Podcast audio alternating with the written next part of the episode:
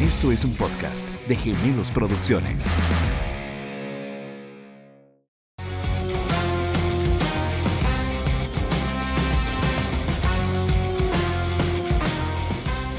En nuestra historia de vida, muchos han intentado dominar o conquistar el mundo. O más bien, muchos soñaron, sería la palabra correcta. Alejandro Magno, Stalin, Hitler, Napoleón.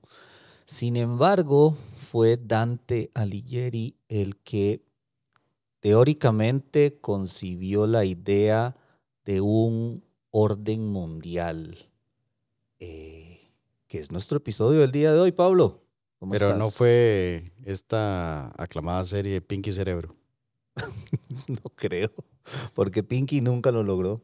Pero si querían tener un, un nuevo orden mundial, claro. Pues sí, podemos agregar a Pinky Cerebro, ya ves. tenés Tienes que razón, agregarlo porque al final, a modo de chiste, le dicen a uno las verdades. Ah, pues sí, que nunca vas a poder conquistar el mundo. Bienvenidos a todos por escucharnos el día de hoy. ¿Cómo has estado? Sí, muy bien. Bien. Excelente. Luchador, ¿cuál es hoy? Hoy es el eh, Blue Demon. Blue Demon. Por el tema. Por el tema, Por el tema que vamos a tocar hoy, entonces era en honor al, al tema. nuestro tema del día de hoy, orden mundial En los negocios. en los negocios. Tenemos a Andrei Sun Tzu, Calamardo, eh, estrella de David. eh, Sionista eh, congregacional de... Calderón, ¿cómo vas? ¿Cómo les va, Ale, Pablo? Muy bien, encantado de estar nuevamente con ustedes y a ver si surgen temas interesantes de discusión, ¿no? Ah, este Siempre, tema. siempre que, siempre que André está en esta mesa se pone caliente la cosa aquí en, en el tema. Qué tan caliente estamos hablando, ¿verdad? Oh. Y veo, tenemos que cuidarnos, pero no, no, no. La verdad es que no, hoy André va a hablar a calzón quitado. Nos dimos cuenta que Andrei no tiene pelo, ¿verdad? Porque el, el episodio pasado vino con... Es, es una Sí, revelación. sí, Es una revelación. Sí, sí, ¿qué pasó con el, con el chonete? Es para ir variando. Es importante. Hoy viniste con el pelo suelto. Muy bien. Con el pelo suelto. Así es. Pero vamos a entrar de esto del orden mundial, eh, que fue el tema que dejamos en el aire en nuestro último episodio con el apocalipsis del dinero, ¿verdad? Eh, que sería como el paso número uno, quitar todo el dinero físico. O uno de los pasos, más bien podríamos decir, quitar todo el dinero físico e irnos para directamente un nuevo orden mundial. Pero antes de entrar a este orden mundial, eh, me parece que un tema muy importante con el de iniciar y que ha salido mucho últimamente, si más no me equivoco, quedó como medio aprobado este año a inicios, ¿verdad? Es lo que se le llama el gran reseteo del Foro Económico Mundial. Sí, así es. Explícanos cómo se devora eso, ¿verdad? Porque es un tema muy, muy bonito y que da un inicio, desde mi punto de vista, a un intento de llegar a un orden mundial, ¿verdad? Ok, perfecto. Bueno, vamos a, a tratar de ser lo más pedagógicos posibles, ¿no? Ya se fue la pedagoga. Ya se fue la pedagoga. anterior. Sí. Vamos a ver. El Foro Económico Mundial, después de la, de la pandemia que sufrimos, desarrolló un plan internacional donde buscó a través de, de aliados estratégicos, organizaciones, empresas, etcétera, socializar una planificación para que nuestra civilización pudiera no volver a incurrir en los mismos errores que para ellos eh, incurrimos y que nos llevaron a lo que fue propiamente la pandemia. En otras palabras, prepararnos como civilización para afrontar amenazas comunes. Eh, y en el año 2020, el foro saca lo que se llama el Gran Reseteo como una iniciativa de esta organización. Antes de poder hablarles propiamente de cómo se estructura el Gran Reseteo como tal, como, como idea de planificación mundial, creo que es importante irnos un poquito a, digamos, a los antecedentes del proceso. Tal como lo estabas comentando en la introducción, ya desde hace siglos se viene discutiendo, digamos, dentro de los preceptos filosóficos de diferentes escuelas a nivel internacional, de si la mejor forma de llevarnos como civilización debería de ser a través de una única organización supranacional que encauce a los países. Tenemos que partir de que más o menos entre los 1600 y 1700 se genera un acuerdo, ¿ok? propiamente dicho, donde se pasa de la estructuración común de reinados, antes todo el mundo estaba distribuido en básicamente reinos, sobre todo el mundo occidental, ¿no? Y entonces se cambia esta, esta estructuración y se crean estados-naciones. Estamos hablando de más o menos entre 1620 a 1700. O sea, tenemos ahora países y estos países tienen la autonomía de decidir qué pasa dentro de sus fronteras. Lo que pasa es que va evolucionando el tiempo y el mundo comienza a ser cada vez más complejo. Y además de ser más complejo por sus dinámicas sociales, políticas, económicas, también comenzamos a ser más personas. Estamos hablando de que pasamos de repente a ser de menos de mil millones de personas a hoy más de 8 mil millones de personas. 8 mil millones de personas que todos tenemos necesidades diferentes, a todos eh, se les tiene que dar vivienda, tenemos, digamos, necesidades de protección, tenemos que alimentarnos, necesitamos un espacio eh, geográfico en el cual habitar. Y por ende se hace muy complejo el poder administrar estos recursos. Hay un principio en economía que está un poco desfasado, pero en sí es uno de los principios elementales de la economía y de la macroeconomía, que es que en sí la ciencia económica lo que administra o lo que estudia es la administración de los recursos escasos. Y básicamente se parte de decir de que todo es escaso, ¿no? Si todo es escaso, quiere decir que vivimos en un mundo finito.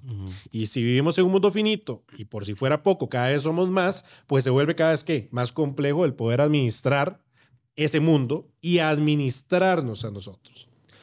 Bueno, lo que pasa es que en los años 70, de hecho en 1972, unos investigadores del MIT, que es el Centro de Estudios de la Universidad del Massachusetts Institute, ¿no? crean un estudio que lo que se enfoca es en identificar los límites de crecimiento de la economía. En otras palabras, los límites de crecimiento del mundo y parte de unas ecuaciones lineales pensando en que en economía también se habla mucho de esto, de que todo se mantiene ceteris paribus. Ceteris paribus, así es. Que básicamente es todo se mantiene inmutable, ¿no? Así es. Y nosotros sabemos que la realidad no es así. O sea, la realidad, primero que nada, no es lineal. Y hay un montón de factores que pueden incidir en la realidad. Bueno, este estudio, al ser tan economicista, pues parte de esta idea lineal inmutable. Y se determina que si nosotros mantenemos un ritmo de crecimiento constante a como había estado en los años 70, el mundo se agotaría muy rápidamente. De hecho, ese libro, o sea, ese enfoque, bueno, luego es un estudio que luego se convirtió en un libro, se transfigura en la piedra base ideológica para que ciertos organismos y centros de pensamiento en el mundo comiencen a definir de que se tienen que generar políticas ya no solamente nacionales, sino internacionales que nos cubran a todos para detener ese crecimiento, digamos, eh, no administrado y acelerado del mundo. Y aquí ya comenzamos a entrar en terrenos pantanosos. ¿Por qué? Tenebrosos. Tenebrosos, sí. ¿Por qué? Pensémoslo de esta forma. Si nosotros ya somos 8 mil millones de personas y ya estudios como estos determinan que el mundo no puede mantenerse por un largo periodo de tiempo bajo, digamos, este sobrecalentamiento, hay que hacer algo para, primero que nada, hacer que hagamos un retroceso, ¿verdad? Y ya sea bajar esa tensión que mantiene el sistema, ¿no? O cortarlo de plano para tratar de hacer un reseteo del sistema. Y aquí nos vamos introduciendo, ¿ok? Andrei. Sí. ¿Por qué se dice que está recalentado? ¿En qué área? Ok. Para los planificadores mundiales estamos recalentados a nivel económico, a nivel social y a nivel político. Y de hecho lo estamos viviendo. O sea, nosotros nos encontramos en un momento álgido, geopolíticamente hablando, donde existen altas tensiones en no solamente un punto, sino en diferentes puntos al mismo tiempo, que está ocasionando a su vez un sobrecalentamiento de la economía. Entonces nosotros vemos a países del G7 como Alemania que ya está en recesión económica. De pocos puntos porcentuales, o que se estima desde el año 2018 que Estados Unidos en cualquier momento puede entrar en recesión. Así es, todo el año llevan diciendo eso. Exactamente. Que vamos a entrar en Es recesión. la correcto. recesión, la Es recesión. correcto. Sí, es. Entonces, aquí entramos en esto que les comentaba. ¿Qué pasa? Resulta ser que en el año 1995 se genera otro estudio que se llama la Evaluación Global de la Biodiversidad. Se presenta en una cumbre internacional medioambiental orquestado por el Programa de las Naciones Unidas para Medio Ambiente, que fue la COP1. De hecho, acabamos de pasar nosotros otra COP hace poco, ¿no? Ahora en septiembre. Es correcto. Y se habla de lo siguiente, y voy a leerlo textualmente porque creo yo que es muy revelador. Se dice, un mundo agrícola en el que se tiene la mayoría de seres humanos como campesinos debería poder sustentar a entre 5 y 7 mil millones de personas. Oigan lo que les estoy diciendo. Un mundo agrícola. En cambio, una estimación razonable para una sociedad mundial industrializada como la nuestra, o sea, hoy nosotros no vivimos en un mundo agrícola, vivimos en un mundo industrializado, ¿no? Con el actual nivel de vida, estamos hablando de 1995, ¿ok? Como por ejemplo la de América del Norte, sería no más de mil millones de personas. En otras palabras, según las circunstancias o las condiciones que en 1995 se evaluó de cómo estaba la situación mundial, solamente podría dar para que el mundo pudiera mantenerse así por un tiempo razonable, para poder mantener una calidad de vida de mil millones de personas. Y somos ocho mil. Entonces, ¿qué pasa? Resulta ser que este teórico del cual nosotros les estamos comentando, que fue el ideal, digamos, el, el ideólogo, perdón, de esta teoría de los límites de crecimiento, ha hablado públicamente de que se requeriría de lo que ellos llaman una dictadura benévola. Con estas palabras, no dichas por André. Calderón, Ajá. dichas por el teórico del- de este procesamiento, donde se habla, se requeriría de una dictadura benévola para hacer que el sistema se reduzca y haya un decrecimiento poblacional. Esas son palabras mayores. Palabras mayores. Entonces, ¿por qué hablo de que deberíamos de hacer un antecedente en relación a lo del gran reseteo? Porque precisamente las personas que están detrás de la estructuración de lo que es el plan del gran reseteo del Foro Económico Mundial son partidarios de la teoría de los límites de crecimiento. De hecho, ellos dicen que nosotros llegamos al extremo de lo que vivimos con la pandemia porque el mundo había salido de control, no podíamos controlar, digamos, ante una amenaza masiva biológica, eh, no se tenían los suficientes centros de salud preparados para ello porque ya somos muchísimos, entonces no es posible que en un país de 240 millones de personas, como por ejemplo Brasil, tengamos el número suficiente de camas de intensivistas para poder atender este tipo de problemáticas. Pero si fuéramos mil millones de personas, tal vez sí. Bien, estos conceptos filosóficos, que son palabras mayores, tal como lo dijo Pablo, tienen un enfoque también filosófico clásico de un teórico eh, de apellido Malthus. ¿ok? Bueno, pues resulta ser que este señor no solamente eh, fue filósofo político, sino que también fue eugenista. O sea, él creía en la depuración de la sangre. ¿Estamos de acuerdo? Y además de ser muy selectivo con quiénes son los que realmente tienen derecho o no a permanecer en este planeta, básicamente. Y que por ley de evolución vamos a ver seres que podemos tener mayores o mejores características que otros y por ende deberían de tener mejores o mayores derechos que otros para poder seguir adelante. Es muy, muy fuerte lo que estoy diciendo, pero es real y de hecho los invitamos a que puedan hacer una investigación más profunda de ello. Aquí hago un corte y tenemos que literalmente poder separar la paja para poder decir que Una cosa son las teorías de conspiración que nosotros podemos encontrar en Internet diciendo de que hay una sociedad única, Illuminati, que gobierna todo el mundo y que es la que está estructurando el nuevo orden mundial, a lo que realmente tiene un basamento histórico que puede hacer que sea incluso eh, más temible que estas ficciones. Como se dice, la realidad supera la ficción. Y que quede claro que no tenemos nada contra los Illuminatis, ¿verdad? Eh, por favor, no estamos en contra de sus políticas, o sea, no, pero son, son muy conocidos y muy propulsores de, de este tipo de cosas, ¿verdad? Podríamos resumirlo en que en este momento en el mundo hay grupos de poder, no un único grupo, sino grupos de poder con intereses diferentes que están en pugna.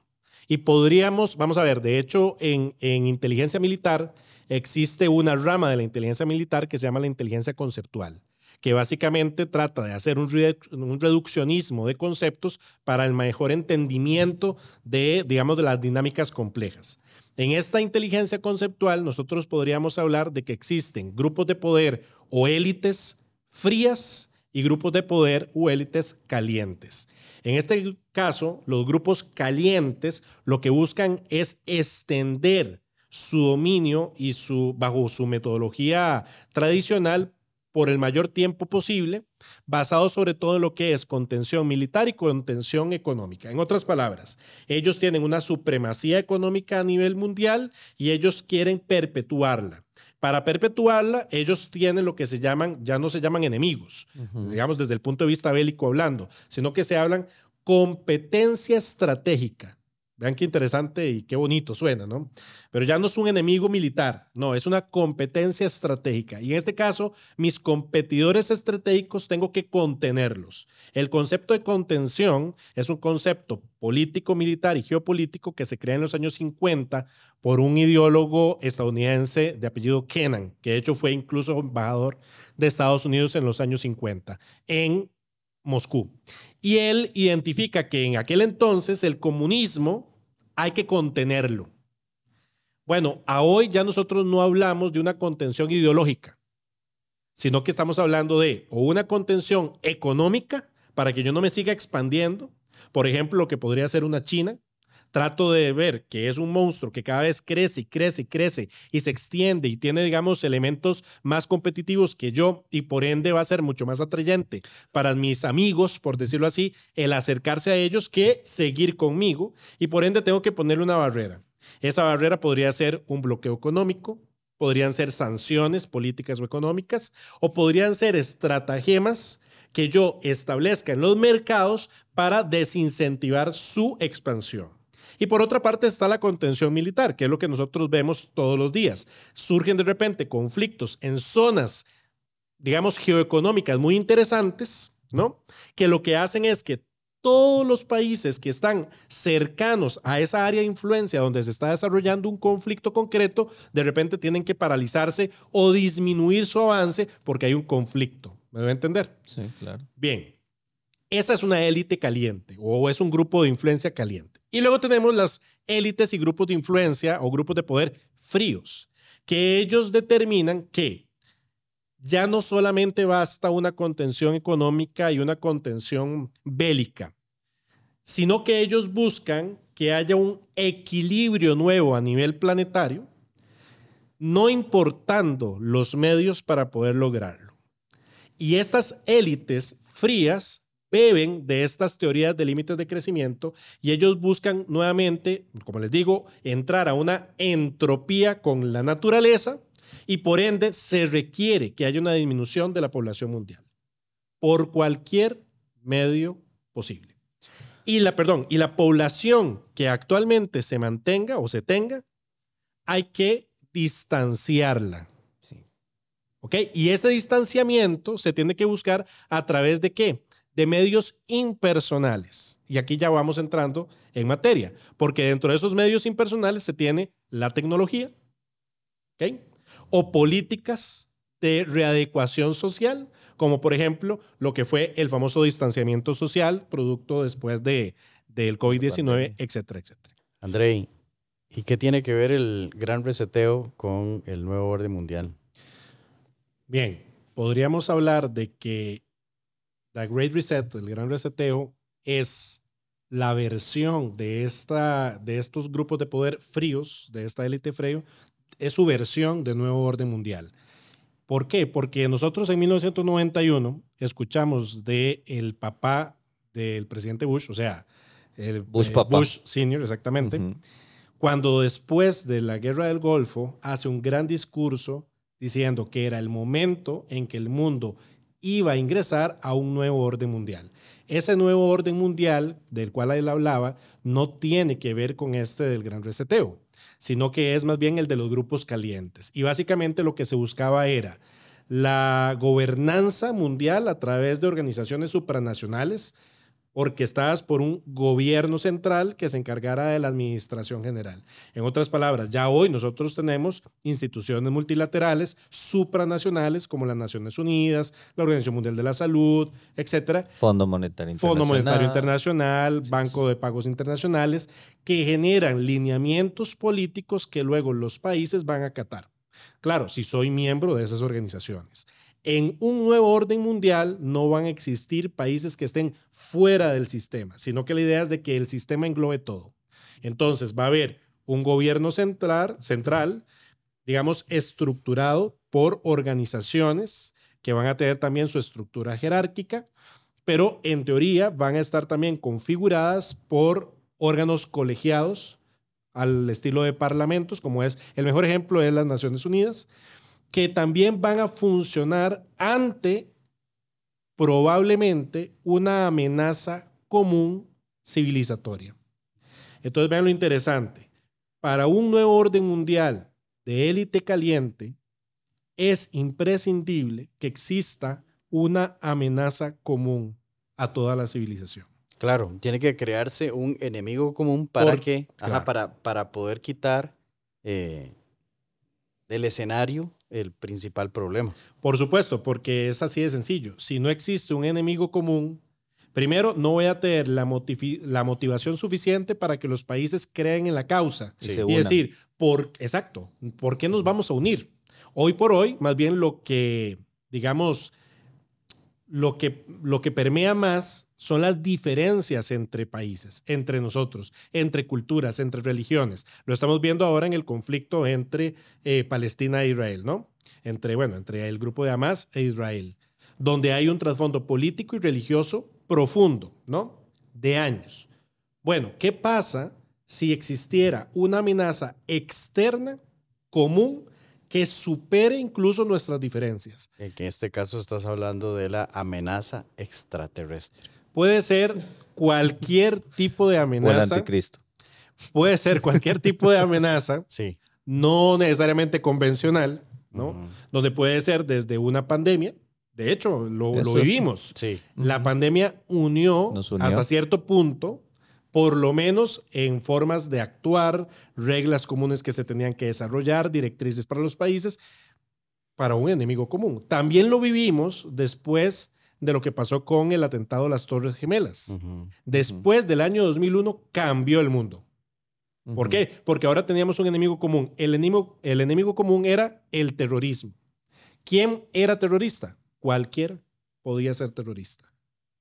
Que no fuera Claro. yo. Sí, ¿Me voy a sí, entender? sí. Cualquiera menos yo. Cualquiera Exacto. menos yo. Entonces, esa misma consigna se debe mantener para poder tratar de, digamos, eh, agrupar la mayor cantidad de intenciones entre los países. Ese es un primer concepto de nuevo orden mundial.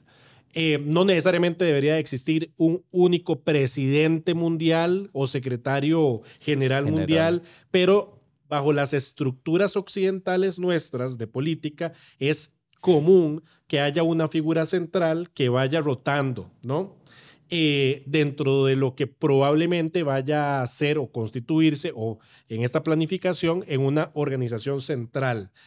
Básicamente también bajo un nuevo orden mundial, todos los países vamos a estar alineados en un concepto común, ¿no? Probablemente se va a promover que se hable un idioma común, que incluso se tenga una religión común, una divisa común, ¿me voy a entender? Sí. Sí. Ese es el enfoque. Ahora, si ustedes me preguntan, ¿a hoy es posible desarrollar ese enfoque? Les podría decir que, que no. O sea, a hoy está ganando más bien la concepción de un nuevo orden mundial de los grupos fríos. Y el gran reseteo es lo que mejor representa esta estructura de mundo. Dentro de esa estructura de mundo del gran reseteo se unen varios conceptos. Número uno, tenemos que hacer un nuevo encuentro entre el medio ambiente y el ser humano para buscar ese equilibrio. Entonces, dentro de ese concepto, tal vez ustedes han escuchado el término de The New Green Deal o el nuevo Pacto Verde, que es, bueno, primero que nada, todos los países tienen que descarbonizarse y por si yo contamino, ¿ok? Como empresa, tengo que pagar por ello. A su vez, tengo que procurar generar procedimientos, procesos y activar políticas en mi país para generar una, generar una sostenibilidad social y de gobernanza. Y dentro de esa sostenibilidad también procurar que mi población no crezca en demasía. ¿Estamos de acuerdo? Un controles, segundo. Controles de natalidad. Por ejemplo, controles de Eh, natalidad. tema de aborto, tema de, de toda la parte de LGTB, XYZ, eh, Es lo que correcto. no sea reproductivo. Algo Es así, correcto. porque si más no me equivoco, había leído un artículo donde hablaba de que en China ya a la gente le habían limitado la cantidad de niños que podían tener por familia. sí, digamos. Eh, eh, Tenían un control de natalidad. Sí, hace, Ya. hace un tiempo tenían a un solo, un solo hijo Creo que ahora ya lo ampliaron a dos. Tres. Sí, Que tres. hoy hay ampliación a tres hijos. Exacto. Sí. Em, otro de los elementos claves dentro de, digamos, dentro de la estructura de lo que hace el gran reseteo es el salto a la cuarta revolución industrial. Y de hecho, uno de los, de los ideólogos del gran reseteo es su fundador y director, Klaus Schwab. Y. Klaus tiene dos libros, precisamente uno se llama COVID-19 y Gran Reseteo, y otro a la gran, eh, a la cuarta revolución industrial. Y en ambos libros, digamos, de forma milimétrica, esboza de cómo debería ser este nuevo orden mundial, digamos, frío. Estamos hablando de que en ese, en ese salto a la cuarta revolución industrial, que de hecho se catalizó después de pandemia, entramos en un mundo de virtualización, en un mundo donde la tecnología va a ayudarnos a cumplir nuestros objetivos y a mejorar, digamos, este equilibrio del cual nosotros estamos hablando y en teoría nuestra sociedad. Por ejemplo, si nosotros vivimos a hoy eh, dentro de un mundo que no necesariamente sea socialmente justo, donde pasamos frustrados porque no tenemos todo lo que queremos, pues yo les podría a ustedes proporcionar un mundo virtual, un metaverso, Un metaverso. donde ustedes puedan tener acceso a todo lo que ustedes quieran, sin necesidad de dinero físico. Como aquella película, no sé si la viste, Ready Player One. Es claro, correcto. de Steven Spielberg. Exactamente. Bueno, esa película que acabas de decir Así es. delinea perfectamente y dibuja perfectamente lo que debería de ser el mundo de la cuarta revolución industrial del Foro Económico Mundial. Andrei, par de preguntas, a ver si se, Que se anima. si, si se tira al agua. si se tira al agua. Si no, yo me tiro al agua. No tengo ningún De problema. por sí, Andrés no tiene ni un solo pelo tonto. sí, definitivo. Candidatos para presidentes mundiales. Para, para el presidente del orden Oh. mundial, perdón. Uh. ¿Candidatos tenés? Em, no tengo candidato ni me gustaría un único presidente dentro de un nuevo orden mundial o un gobierno mundial. Lo que sí se dibuja es que probablemente puedan haber dentro de la misma estructura del Foro Económico Mundial, que es una institución que surge en los años 70 y que reúne, es como un club, digamos, donde yo, eh, donde participan las principales empresas que forman los conglomerados em, eh, multinacionales mundiales y además donde participan políticos y pensadores mundiales. Entonces, sí se podría vislumbrar que de, este, de esta agrupación podría surgir la persona, hombre o mujer, que podría ser el primer gran, digamos, secretario o coordinador de una estructura parecida. Es que tomando como base lo que Andrei eh, nos mencionó al inicio del podcast, es esa, ese tirano amable de un G10 que no está interesado en lo absoluto de eliminar la pobreza mundial y ya me acordé la pregunta que te iba a hacer. Y es, bajo el marco de la eh, paz y seguridad, eh, que, se, que se habla ahora muy a menudo Sí. sobre busquemos la paz y la seguridad, la paz y la seguridad. Israel busca la paz y la seguridad. Y, y hay un libro eh, que dice que cuando se hable de paz y seguridad vendrá la, ¿verdad? La, la, la, la miseria y la destrucción inminente. Eh, aunado a eso viene la prosperidad. Entonces, ya entrando un poquito en, en- en el tema de la consulta con, con respecto a un enfoque más de negocio, ¿qué tendrías que decir? Eh, eh, ¿El mundo estaría ya listo para un G10 bajo esta premisa de paz, seguridad con prosperidad? Ok, digamos, ahí estamos mezclando varias cosas. Entonces voy a como Sí, sí. particionarlo. Te, te solté arroz con mango, pero Sí, bueno. Vamos a ver. De primero el tema de prosperidad. Es un punto clave. Porque en esta nueva planificación, de hecho, se tiene una consigna. La consigna, de hecho, es muy cercana a nosotros. Porque dice que para el año 2030 no tendrás nada y serás feliz. Sí, eso no es lo si que han escuchado. los, ajá, Bueno, no, esto no es teoría de conspiración. Ustedes pueden entrar a la página del Foro Económico Mundial y uno de los videos promocionales de los ocho elementos que van a marcar precisamente el 2030 es este. ¿Qué significa ello? Bueno, primero, que como el mundo se ha complicado tanto, parte de lo que se habla es de hacer un reseteo económico, ¿ok? Y buscar un estado paternalista global que nos brinde a todos un salario base Base global. global para todos. ¿Qué quiere decir? Que si ellos determinan que somos 8 mil millones de personas, poder darle 2 mil dólares a todas las personas de forma mensual.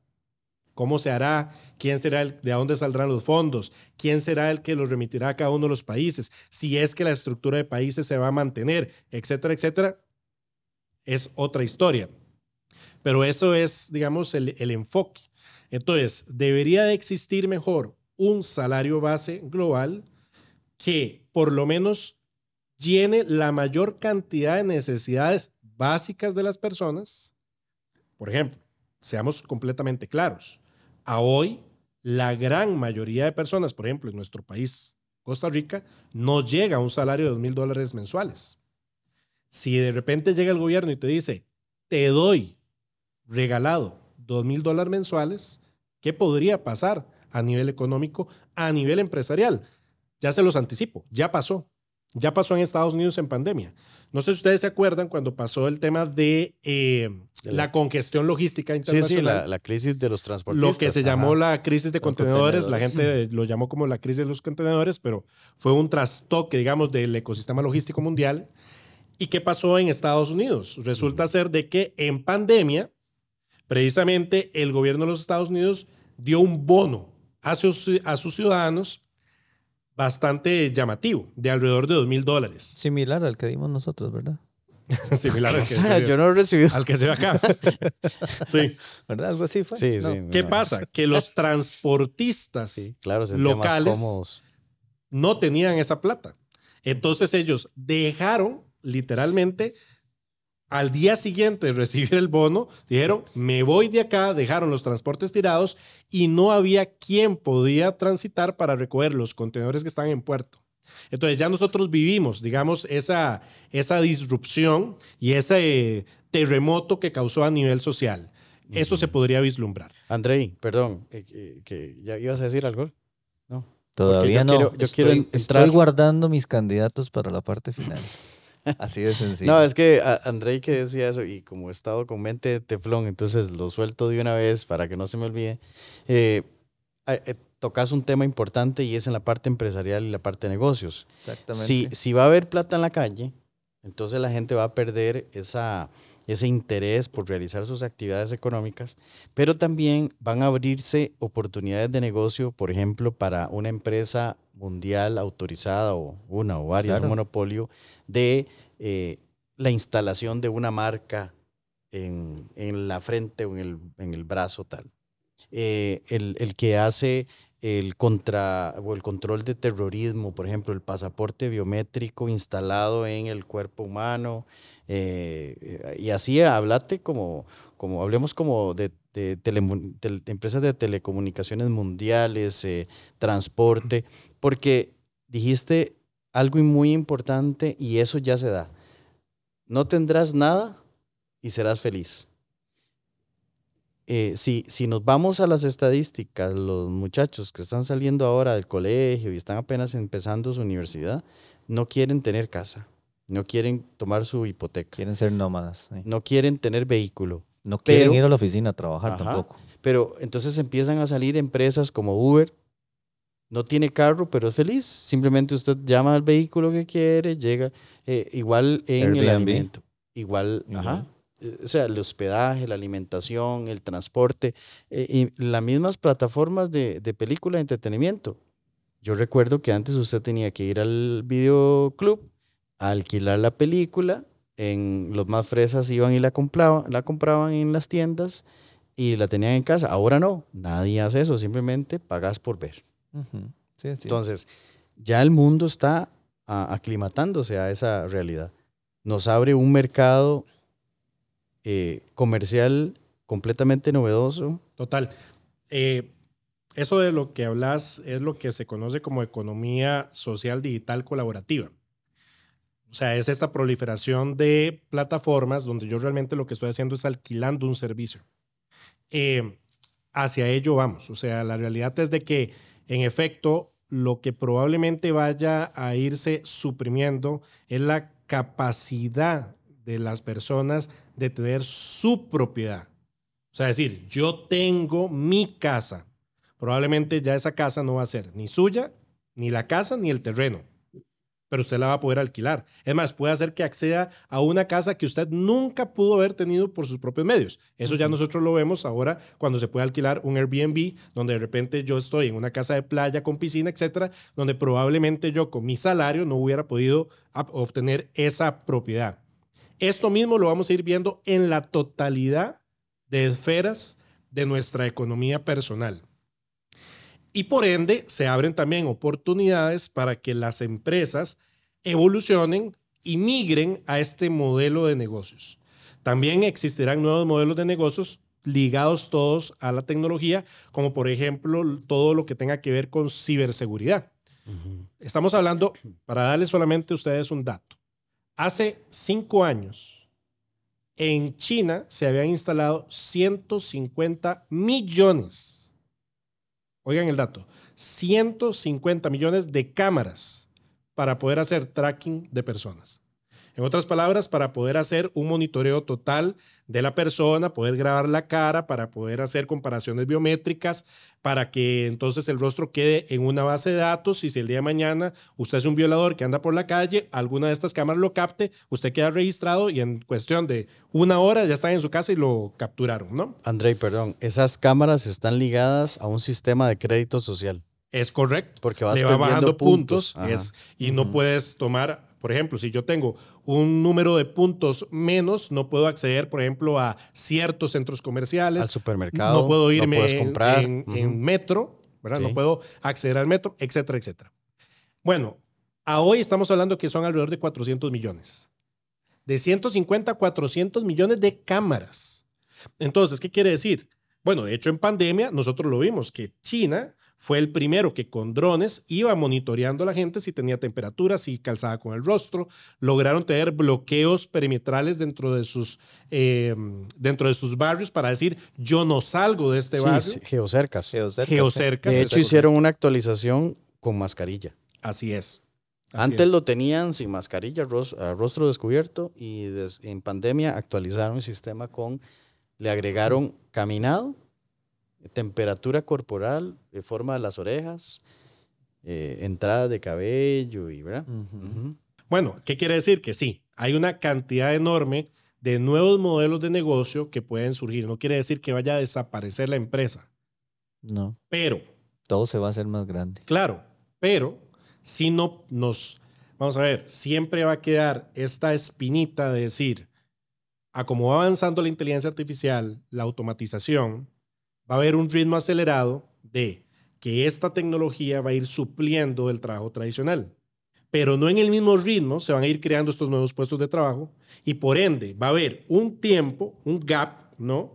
En el que pasamos a esta nueva evolución económica donde va a quedar una cantidad enorme de personas desempleadas. Yo lo que veo eso es, es de que el orden mundial va a crear nuevos negocios, sí, principalmente digitales. Todo este tema del metaverso, por ejemplo, vean la loquera que salió en el metaverso cuando Mark Zuckerberg dijo que era, era ahí donde íbamos y todo. Ya había gente comprando terrenos virtuales en el metaverso que para irse a vivir ahí por un montón de plata que uno dice, Dios mío, ¿qué es esa loquera?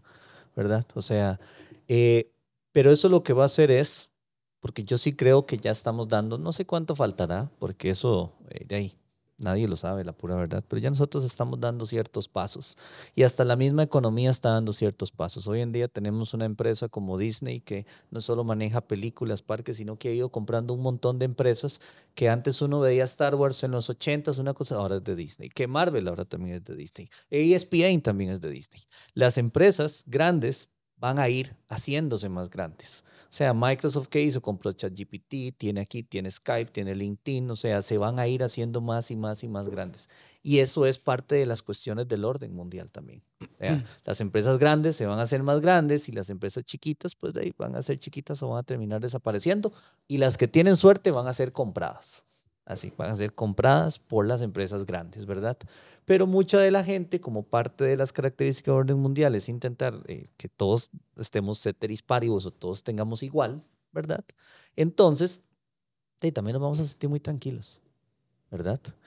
Par de cosas antes de terminar. Yo sí me voy a mandar al agua con los presidentes mundiales. Eh, yo eso no tengo ningún problema y quiero que voten. A votar ustedes para ver, a ver aquí quién gana. Somos tres y vamos a ver que ahora caemos desempates aquí. ¿Vos crees que el orden mundial eliminaría la pobreza? No. ¿Vos, Pablo? No, más bien la aumenta. ¿La aumenta? Sí, porque va a haber mucho control, demasiado control. ¿Cuánto ganás? ¿Cuánto gastás? Y yo creo que vamos a vivir las épocas más oscuras de la humanidad. Yo creo que el orden mundial busca eliminar la pobreza, pero tampoco lo va a lograr. La pobreza es algo demasiado difícil, ¿verdad? Tiene que suceder un evento catastrófico que de una, de una eliminación de un sector de la población y que esos bienes de esas, de esas personas que desaparezcan de manera repentina eh, caigan a un, a un sistema de administración y esa riqueza se integre a la, sí. Pero es mentira que las empresas mundiales que tienen dinero van a poner su plata en un fondo mundial y que digan, ay, sí, repartan a todos por igual. O sea, eso no va a existir. Presidentes. A ver, mándese, a ver. El primero y mi favorito. Vea que yo tiro voto de una vez. Sí, a ver. Barack Obama. El primero. Ese es mi voto. Veo un negro por venir ahí.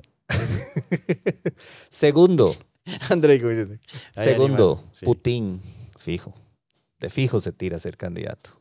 Tercero, el que es el jefe de, todos en Arabia, Mohammed bin Salman. Vamos a hacer un episodio de él.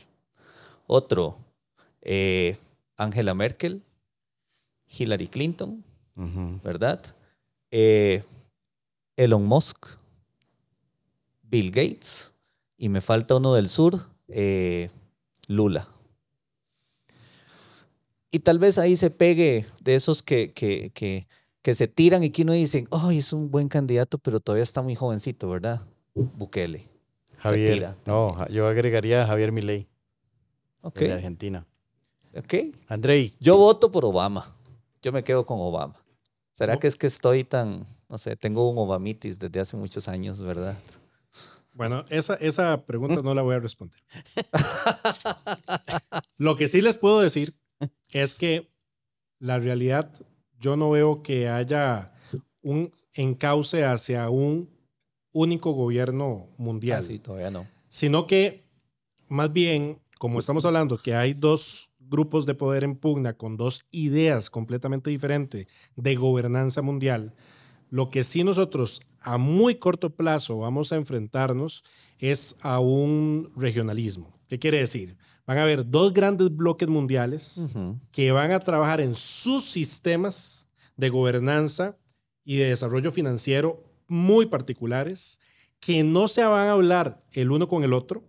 ¿ok? ¿Qué quiere decir? Que muy probablemente yo no voy a poder trasegar mercancías del bloque, por ejemplo, de BRICS ampliado con el bloque, digamos, euroatlántico.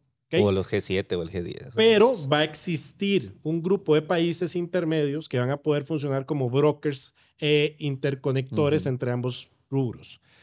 Y que este grupo, estos ambos grupos, tienen que ir hacia la multipolaridad. O sea, muy probablemente no vamos a ver un único país que va a funcionar como un hegemón, sino que vamos a ver una serie de países muy poderosos que van a tener voces cantantes en ambos grupos. En es- obviamente en el grupo euroatlántico va a seguir siendo Estados Unidos y en el bloque, digamos, de BRICS, la, digamos, la cantaleta va a estar cambiando entre Rusia, China, India, muy probable. Arabia por ahí también. Bueno, se nos acabó ¿Usted el qué? tiempo. Se va a mojar con el presidente. Eh, sí, eh, yo le apuntaría más a una figura como Elon Musk. Sí, me, me, eh, me gusta ese candidato, me, me parece muy, Sí. muy interesante, muy tirano, muy... Bueno, Pero eso eh. lo podemos hablar en otro episodio, sí. Quedamos empates entonces, ¿verdad? Y vamos a segunda ronda. Andrei, ahí tenemos una... Ya le dimos taza, Andrei. Sí, sí, pero ya, ya le dije que va a recibir una taza por episodio, entonces se le va a llenar la casa de Ah. tazas. La próxima una alcancía. Una alcancía o algo le damos, pero bueno, Andrei, ese es tu, tu jarrito. Muchas gracias. No, no, encantado. Sí, gracias. y a todos, muchas gracias por escucharnos en, Así en donde es, quiera que esté, en el carro, en la casa, donde sea. En el día, en la noche o en la madrugada. Muchas gracias. Muy bien. Gracias a Nos todos. vemos la próxima. Andrei, muchas gracias. Gracias a las órdenes. Nos vemos. Hasta luego a todos. Gracias.